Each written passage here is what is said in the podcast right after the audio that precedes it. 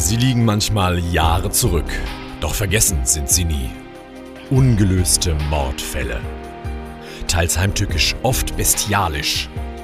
Im True Crime Podcast der VRM blicken wir auf ungeklärte Morde, die das Rhein-Main-Gebiet bewegt haben. Ermittler, Experten und Journalisten gewähren tiefe Einblicke in die vergebliche Jagd auf die Mörder.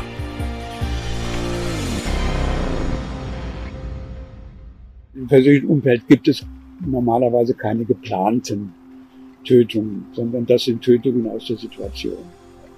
Das sieht da nicht nach aus, sondern das ist ein Fall, der wohl mit hoher Wahrscheinlichkeit irgendwie im Bereich des organisierten Verbrechens vielleicht entstanden ist.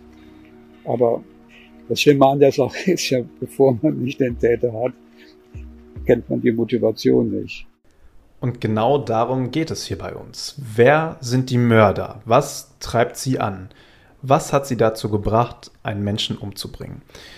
Wir freuen uns, dass ihr wieder mit dabei seid beim True Crime Podcast der VRM Ungelöste Mordfälle in Rhein-Main. Ich bin Frederik. Und ich bin Nadine. Und wir befassen uns heute mit dem Fall eines Toten, der im Kofferraum gefunden wurde. Und ihr habt zum Einstieg in diese Folge Klaus Puderbach gehört. Der war damals der leitende Oberstaatsanwalt aus Mainz und hat sich sehr eingehend mit diesem Fall befasst.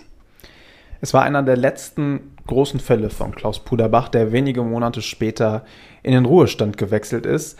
Und den Fall des Toten im Kofferraum, den konnte Klaus Puderbach nicht mehr lösen. Aber nicht nur Klaus Puderbach konnte diesen Fall nicht mehr lösen. Bis heute ist dieser Mordfall ungeklärt. Also ein perfekter Fall, um ihn hier bei uns im Podcast nochmal zu besprechen. Das Mordopfer, um das es in diesem Fall geht, war ein sehr junges Opfer. Es war nur 31 Jahre alt. Das Ganze hat stattgefunden im Jahr 2009 und die Leiche wurde in der Nähe von Bingen gefunden. Aber was genau passiert ist und wie das passiert ist, das wissen die Ermittler immer noch nicht. Wir wollen heute probieren, zumindest so ein bisschen Licht ins Dunkel zu bringen. Dafür haben wir mit Experten gesprochen. Einen von ihnen habt ihr schon gehört, der ehemalige leitende Oberstaatsanwalt aus Mainz, Klaus Puderbach. Und wir haben gesprochen mit unserer Kollegin Conny Haas. Die war im Jahr 2009 Reporterin bei der Allgemeinen Zeitung in Bingen, einer Zeitung der VRM. Und Conny war damals vor Ort und hat über den Fall berichtet.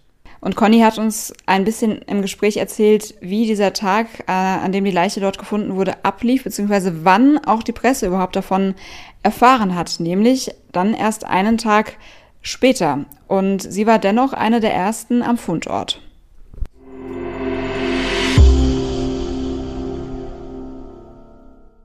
Also wir hatten am frühen Morgen von einem Informanten erfahren, dass die Polizei in einem Waldstück bei Weiler ein ausgebranntes Auto mit einer Leiche gefunden hat. Und da habe ich mich dann sofort ins Auto gesetzt und bin losgefahren. Dann dem Morgen da, also an dem Mittwochmorgen, waren tatsächlich nur drei Beamte da, die so ein bisschen rumgelaufen sind.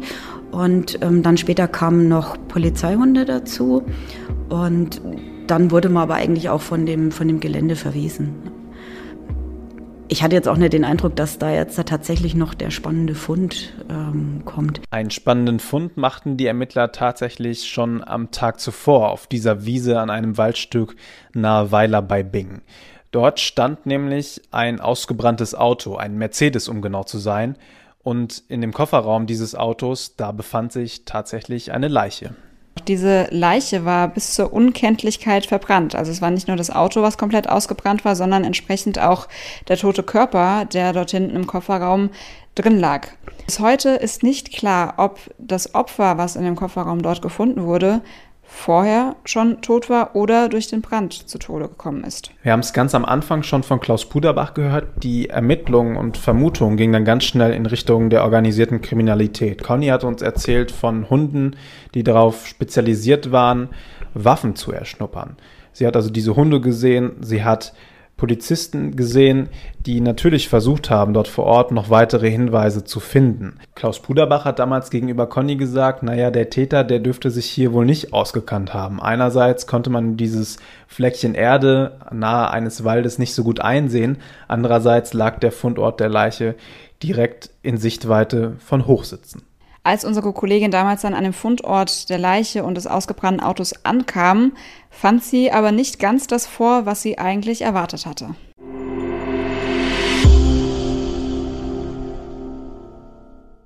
Also außer verbrannter Erde habe ich eigentlich nicht viel gesehen. Ich glaube, ich war tatsächlich erstmal in Anführungszeichen enttäuscht, dass ich nichts sehe.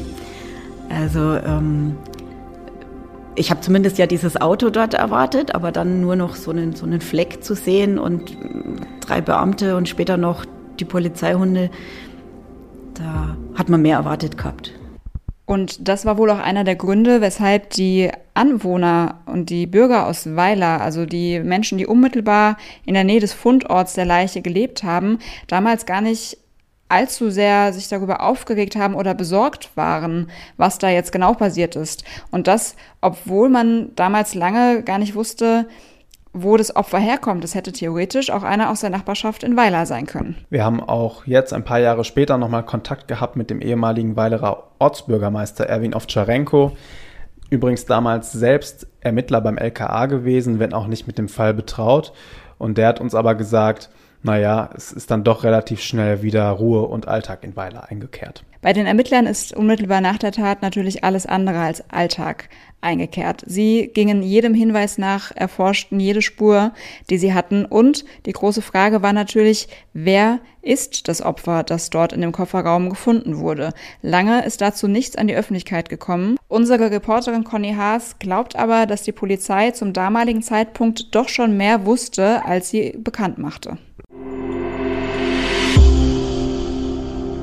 Wenn ich jetzt das Ganze so äh, nochmal nachlese und, und äh, mir das nochmal in Erinnerung rufe, ähm, glaube ich fast, dass zu dem Zeitpunkt, als diese Hundestaffel dann da war, die Polizei eigentlich schon wusste, ähm, wer der Tote war. Bevor wir euch jetzt verraten, wer das Opfer, der Tote aus dem Kofferraum war, wollen wir aber noch so ein bisschen über Ermittlungsarbeit sprechen. Nadine, ich weiß nicht, wie es dir geht. Man kennt es ja eigentlich nur aus dem Fernsehen. Da schaut man in den Tatort, da treten dann ein Mann und eine Frau in Jeans auf, trampeln alle Spuren kaputt, dann taucht noch ein Staatsanwalt auf, der neue Anweisungen gibt und nach 90 Minuten ist der Mörder dann im Idealfall gefunden. In der Realität sieht das natürlich deutlich anders aus. Da sind 90 Minuten ein Wimpernschlag. Die Ermittler versuchen natürlich ab Minute eins, in dem Moment, wo sie den Tatort oder den Fundort einer Leiche betreten, sämtliche Spuren zu sichern, alles wirklich, was für die Ermittlungen relevant sein könnte, äh, zu sichern, damit man es am Ende auch dann noch gebrauchen kann. Und zu den Ermittlern kommt dann natürlich, du hast es eben auch schon angesprochen, wie es auch im Fernsehen klassischerweise der Fall ist, kommt natürlich dann die Staatsanwaltschaft ins Spiel. In dem Fall, den wir hier heute besprechen, war ähm, Klaus Puderbach, den wir eingangs auch schon mal gehört haben, der leitende Oberstaatsanwalt. Und er gibt uns mal einen kleinen Einblick in seine Arbeit als Staatsanwalt, die sich dann doch deutlich davon unterscheidet, wie wir es aus dem Fernsehen kennen.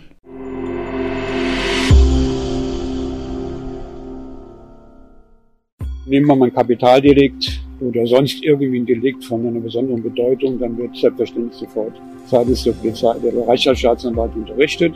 Der entscheidet dann nach dem, was die Polizei ihm sagt, ob er auch vor Ort ist oder was nicht macht. Dann wird ermittelt und je nachdem, nach der Fallgestaltung äh, gibt es dann schon sehr frühzeitig Gespräche mit der Polizei, damit die Staatsanwaltschaft in die Ermittlungen von Anfang an mit eingebunden wird. Das ist jetzt nicht bei dem Kaufhausdiebstahl der Fall, sondern das sind, sagen wir, schon schwerwiegende Fälle, die, äh, die so laufen. Nun ist dieser ungeklärte Mordfall, über den wir hier reden, natürlich weitaus mehr als ein Kaufhausdiebstahl. Klar, am Anfang ist die Identität des Opfers noch nicht bekannt, aber wenn diese erstmal geklärt ist, tun sich viele weitere Baustellen und Fallstricke für die Ermittler, aber auch für die Staatsanwaltschaft auf. Da hat man es dann auch mit Angehörigen zu tun. Und die haben natürlich auch ein Interesse daran, dass der Mord an ihrem Kind, an ihrer Tante, an der Mutter, am Vater möglichst schnell, möglichst bald aufgeklärt wird. Doch manchmal, da geht das eben nicht. Wir reden hier in unserem Podcast ja über ungeklärte Mordfälle, die nach Jahren, nach Jahrzehnten immer noch nicht aufgeklärt sind. Und naja, was denken dann Angehörige eigentlich und was sagt man eigentlich auch als Staatsanwaltschaft in so einem Moment Angehörigen? Das hat uns Klaus Puderbach erzählt.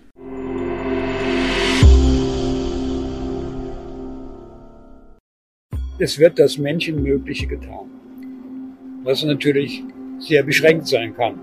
Aber das können die Angehörigen immer mitnehmen, dass das, was machbar ist, umgesetzt wird. Alles was an Informationen kommt, das die weiterführen können, denen wird nachgegangen. Nun ist die unterstützende Funktion des Staatsanwalts nicht unbedingt im Vordergrund. Wir haben natürlich vor allen Dingen die Funktion, neutral zu sein gegenüber beiden Seiten. Natürlich erklären können wir in jedem Fall, auch gegenüber dem, dem Täter übrigens. Als Staatsanwalt hat man also durchaus auch soziale Aufgaben, denen man nachkommen muss. Denn Angehörige von Mordopfern sind auch Opfer, denn sie leiden natürlich mit. Und wenn ein Mordfall wie dieser, über den wir hier heute reden, nicht aufgeklärt wird, ist das für die Angehörigen natürlich eine totale Qual. Und dann kommen am Ende auch noch wir. Dann steht auf einmal die Presse vor der Tür und als leitender Oberstaatsanwalt hatte Klaus Puderbach viel mit der Presse zu tun. Das hat er uns im Interview auch erzählt.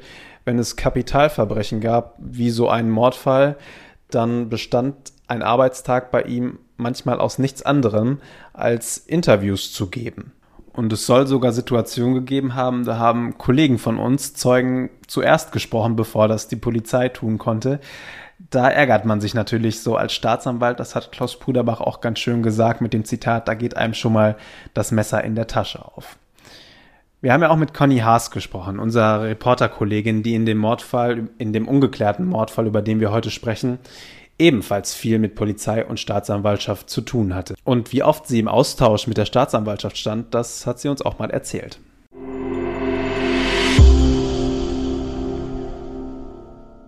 Im Prinzip hat man schon ähm, jeden Tag zwei, dreimal mit der Staatsanwaltschaft telefoniert, um halt einfach auf dem neuesten Stand zu sein, weil die Leser wollten ja natürlich auch wissen, was, was ist da passiert. Wenn man so viel miteinander kommuniziert über immer wieder den gleichen Fall, kommt es natürlich dann auch schon mal vor, dass es in der Kommunikation mal ein bisschen hakelt, dass vielleicht Informationen untergehen oder auf Fragen der Journalisten nicht 100% zufriedenstellend geantwortet wird. Und so kam es, dass in dem Fall der Leiche aus dem Kofferraum auch unsere erfahrene Kollegin Conny Haas das eine oder andere Fragezeichen ab und an auf der Stirn hatte.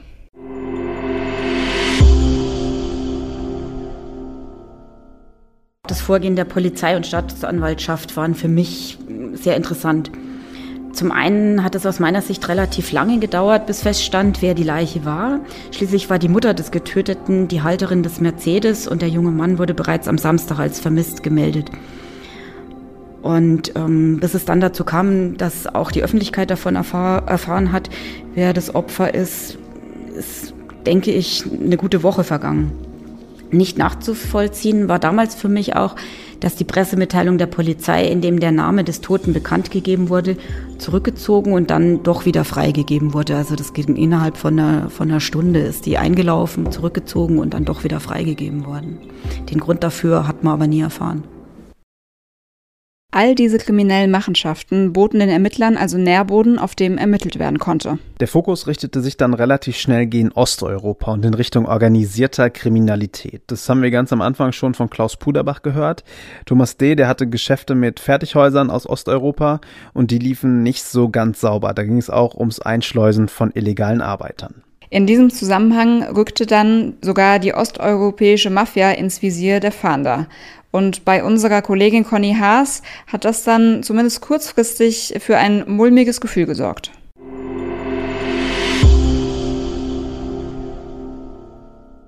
Als dann die Sprache auf die osteuropäische Mafia kam, da habe ich mir dann schon überlegt, willst du jetzt tatsächlich alles wissen und ähm, willst du das dann auch schreiben, was du weißt?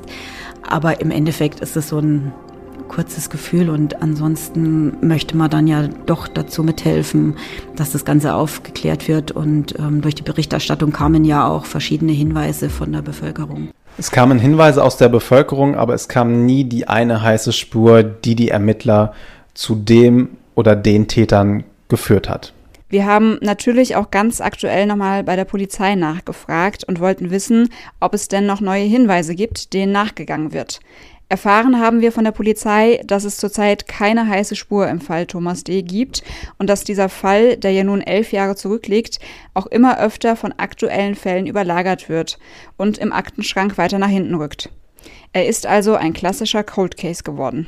Ja, und so ein Cold Case, der lässt einen natürlich nicht kalt. Das haben wir auch im Gespräch mit Conny gemerkt. Auch wenn der Fall nun elf Jahre zurückliegt, können einen so Stichworte wie osteuropäische Mafia durchaus mitnehmen. Das kann ich auch aus meinem persönlichen Empfinden so ein bisschen schildern. Wir haben neulich ja schon mal drüber gesprochen.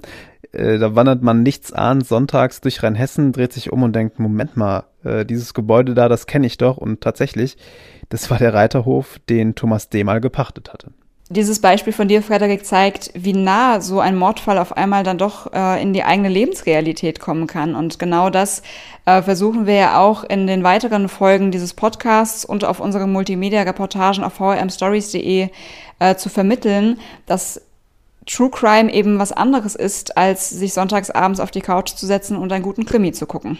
Deshalb würden wir uns freuen, wenn ihr weiter dabei bleibt bei unserem Podcast und wenn ihr vor allen Dingen auch reinschaut auf stories.vrm.de. Dort haben wir alle ungeklärten Mordfälle, die wir hier im Podcast besprechen, en Detail, multimedial und interaktiv für euch aufbereitet.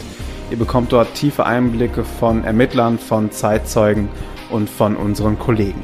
Darüber hinaus versorgen wir euch auf unseren Nachrichtenportalen mit weiteren Hintergrundgeschichten rund ums Thema True Crime. Das war's mit der heutigen Ausgabe von Ungelöste Mordfälle in Rhein-Main, dem True Crime Podcast der VM. Vielen Dank, dass ihr dabei wart und ich hoffe, wir hören uns beim nächsten Mal wieder. Ich bin Frederik und sage Tschüss. Und ich bin Nadine und sage bis bald.